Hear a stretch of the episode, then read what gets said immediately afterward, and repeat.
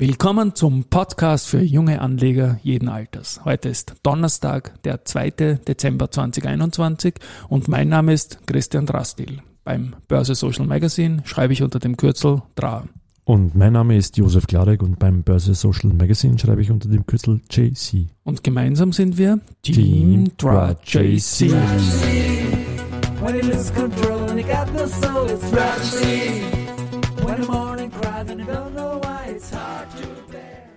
Hello Josef, hello, hello. Hello, hello. Hello. Ja.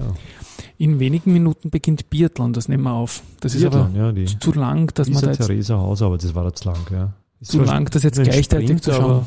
Was ich auf jeden Fall einmal machen möchte in der nordischen Kombination, wenn bei so einem Langlauf, Verfolger Ja. dann, nach dem Sprungergebnis, das dauert ja nur so 20 Minuten, dass wir dann nebenbei einen Podcast machen und ein bisschen kommentieren. 20 Wenn zum Beispiel, Minuten? Die ja, rennen so 10 fünf oder Kilometer, Zehn, okay. 10 Kilometer, ja. okay. Ein bisschen mehr als 20 Minuten, wenn es vielleicht wieder mal so eine Rieber versus Lampata-Situation gibt. Wissen wir noch ein Springen, aber, aber dann müssten wir einen Donnerstag oder Freitag Event nehmen, oder? Na, schauen wir mal. Schauen wir. Ja, können wir auch remote einmal machen. Genau, Samstag wäre dann doch zu heftig.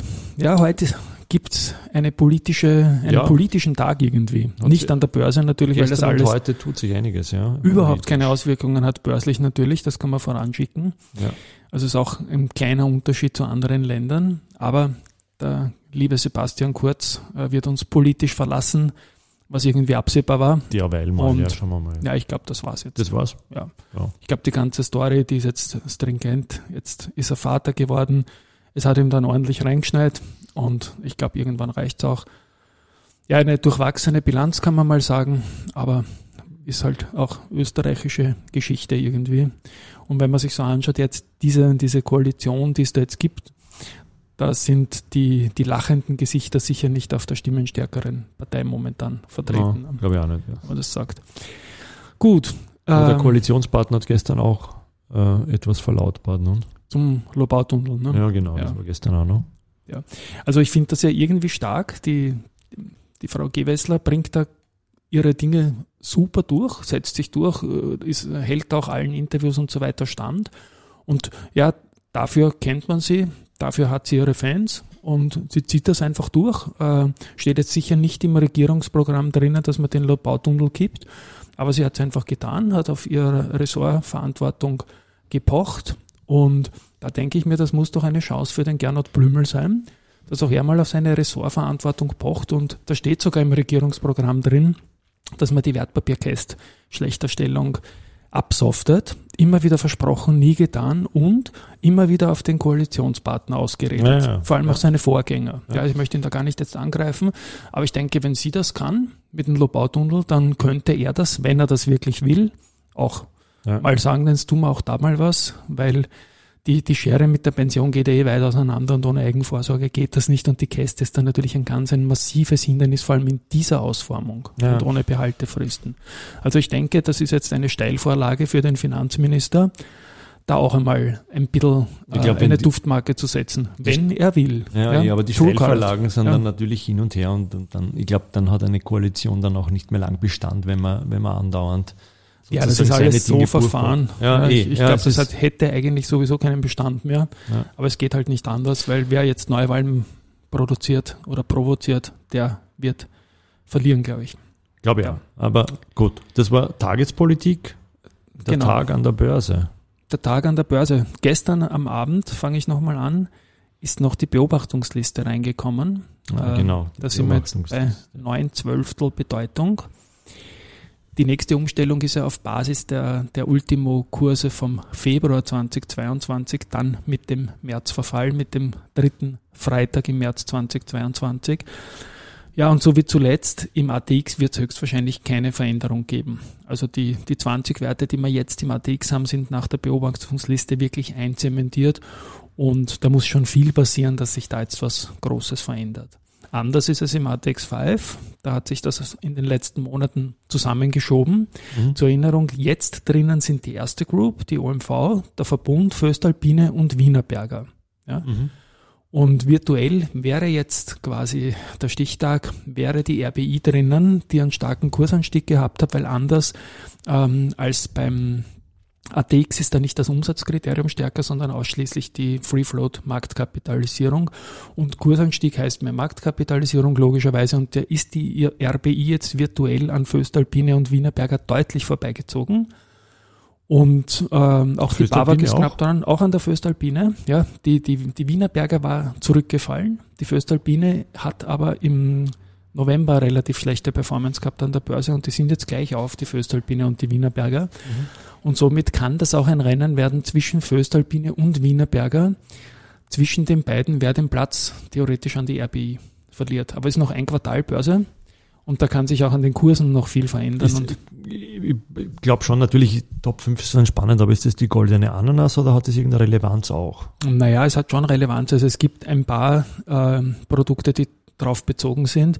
Und natürlich ist es auch ein bisschen so ein, da möchtest halt dabei sein. Ja, ja ich meine, ganz klar ist die erste, die, die OMV und die und der Verbund, die sind ganz, ganz weit weg. Die sind, die sind, die sind oder?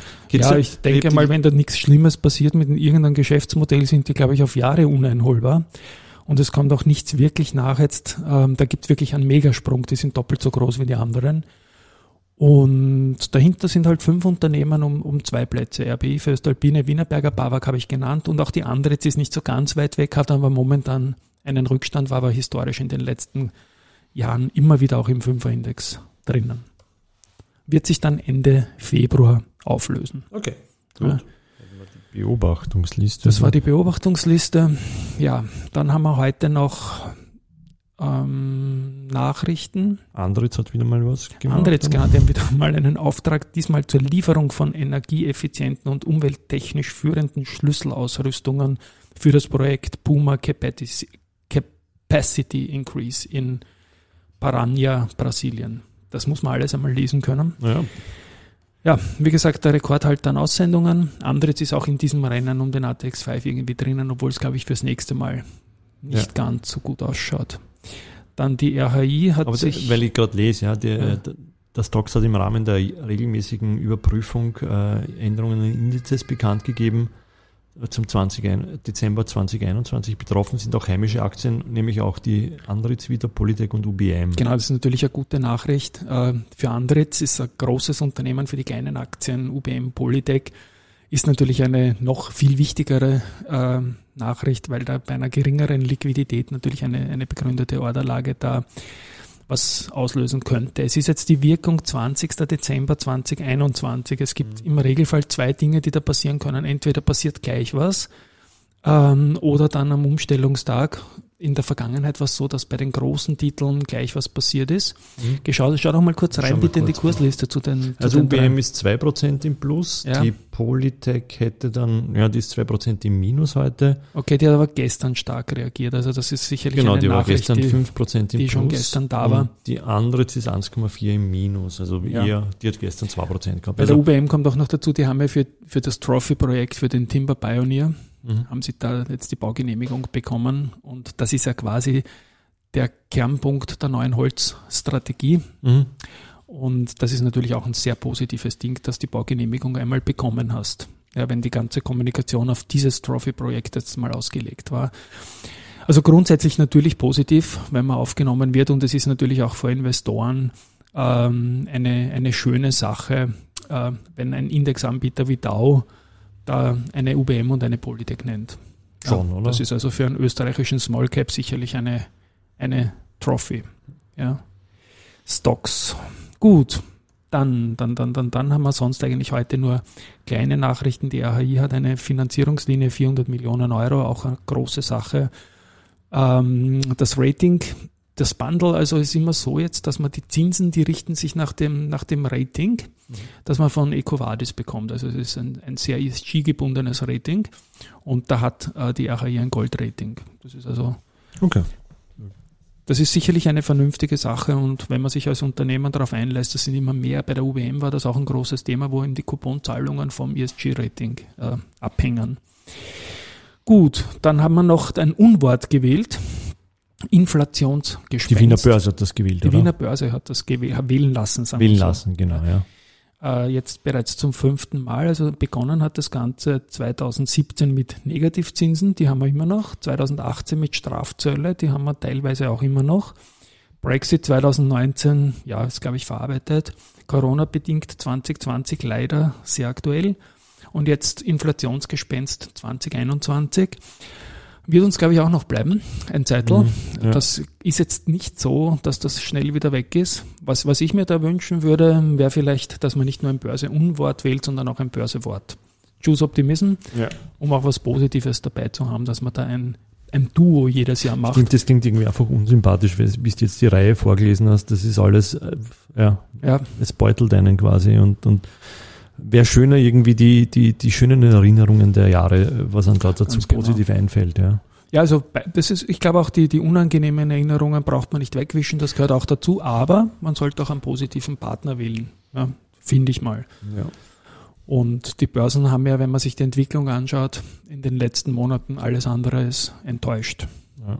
Apropos positiv, das ist kurz bevor ich hergekommen bin, ist die Meldung rausgekommen. Dass du Corona-positiv bist. Na, dass die, die EMA die, den Valneva-Impfstoff ähm, genau. die Prüfung oder äh, aufnimmt oder beschleunigte, beschleunigte Zulassungsverfahren ja, äh, genau, aufnimmt, ja.